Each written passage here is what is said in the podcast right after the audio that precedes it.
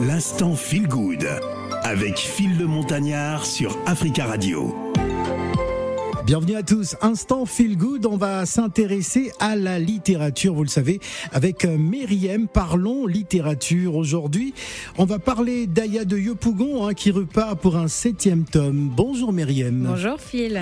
Aya de Yopougon est à l'honneur ce matin. Exactement. Après dix ans d'absence, Phil, dix ans, c'est enfin le retour d'Aya de Yopougon avec la publication du tome 7. Donc on a attendu 10 ans, nous lecteurs, pour avoir la suite des histoires d'Aya et de ses copines à Abidjan. Le dernier livre hein, de Marguerite Aboué. Exactement, toujours publié chez Gallimard BD. Alors nous, lecteurs, avons vraiment eu raison de prendre notre mal en patience car ce tome révèle la suite de tant d'histoires que nous attendions avec impatience, notamment des révélations sur le sort de Moussa, le petit-fils à papa au grand cœur, mais aussi innocent, le jeune homosexuel installé en France. Et enfin, surtout, les histoires des amis d'Aya, Mamadou et Yacinthe qui nous racontent dans des, dans des émois leur vie sentimentale et amicale beaucoup trop compliquée. Donc on parlera mariage, amour, amitié, tous ces thèmes que les personnages d'Aya de Yopougon agitent dans tous les sens pour notre plus grand divertissement.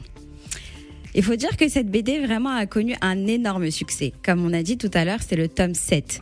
Il aura réussi à avoir plein de récompenses dans le monde littéraire, mais aussi dans le monde cinématographique, parce que cette BD a été adaptée en film. Il faut savoir que Marguerite Aboué, qui est aussi est l'écrivaine, mais qui est aussi la scénariste, connaît très bien son sujet. Elle est née à Abidjan en 1971 et c'est naturellement qu'elle s'est inspirée de ses souvenirs de petite fille qui a grandi en Côte d'Ivoire, puis qui est venue vivre en France à l'âge de 11 ans, qu'elle nous raconte cette histoire. Aya de Yopongon donne vraiment une autre image de l'Afrique, une image enjouée, indépendante, libre, loin des clichés et loin des images négatives qui peuvent circuler par exemple dans les médias. Et ce qui est bien dans cette BD, euh, Phil, c'est qu'il y a un lexique bonus ivoirien. Ouais. Parce que c'est pas toujours. Très enrichissant. Euh, c'est pas toujours évident. Qui apporte de, la fraîcheur à la francophonie. Exactement, parce que c'est pas toujours évident de comprendre toutes les nuances et tout l'argot euh, ivoirien. Et ce lexique nous permet vraiment de mieux comprendre les histoires rocambolesques que vivent Aya et ses amis dans cette BD. Donc, faut savoir que le premier tome a été publié en 2005 déjà. Ça, ça commence à remonter, toujours chez Gallimard. Et comme je disais tout à, tout à l'heure, le film, lui, a été euh, fait en 2013 et je pense sorti au cinéma en 2000. Euh, et, il a été fait en 2012, pardon, et sorti au cinéma en 2013.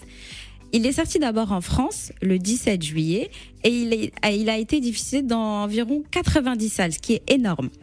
Euh, en termes d'entrée, il a fait la première semaine 44 000 entrées, la deuxième 29 000, la troisième 19 000 et la dernière semaine 14 000 vues. Donc au total, plus de 100 000 entrées juste après un seul mois d'exploitation, qui est un très très bon chiffre mhm. dans l'industrie du film.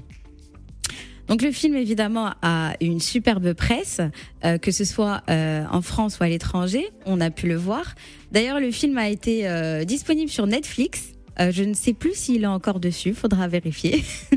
Mais euh, il a une superbe presse parce qu'on a vraiment salué l'originalité des graphismes et la fidélité à la bande dessinée originale. On a vraiment l'impression que de vivre cette époque, hein, les années 80 euh, du côté de, de Yopougon, une des grandes communes d'Abidjan. Alors on, rappelle un peu le contexte, hein, les, problèmes vont bon train hein, pour Aya qui tente de concilier un stage à la Solibra et sa relation compliquée avec Didier, mais surtout elle s'engage dans la lutte pour les droits des étudiants de l'université de Cocody. Hein, de son côté, Albert, rejeté par sa famille, galère pour se loger. Alors il faut savoir que la disponibilité de cet ouvrage est depuis quelques jours, donc le 14 septembre, il y a deux jours seulement, euh, que ce, cet ouvrage est disponible. Exactement. En France. Exactement. Et je pense qu'il faudra faire très très vite pour l'avoir parce qu'on a tellement attendu qu'il risque d'y avoir des ruptures de stock, je pense.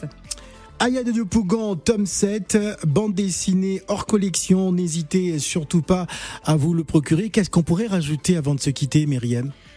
Ben, qu'on est toujours ravis d'avoir ces, ces, euh, ces, histoires rafraîchissantes sur notre continent, sur nos histoires un peu euh, feel good. Absolument. comme l'émission. Comme la chronique, ouais. Exactement, on passe un bon moment avec l'histoire euh, qui est dynamique, qui est rigolote et on apprend aussi énormément de ce qui se passe à Abidjan dans le fabuleux quartier de Yopougon. Et on en profite pour féliciter euh, l'écrivaine Marguerite euh, Aboué pour son excellent travail. D'ailleurs, elle sera bientôt notre invitée sur le plateau des matins d'Africa. Merci Myriam. Merci Phil. L'instant Feel Good avec Phil le Montagnard sur Africa Radio.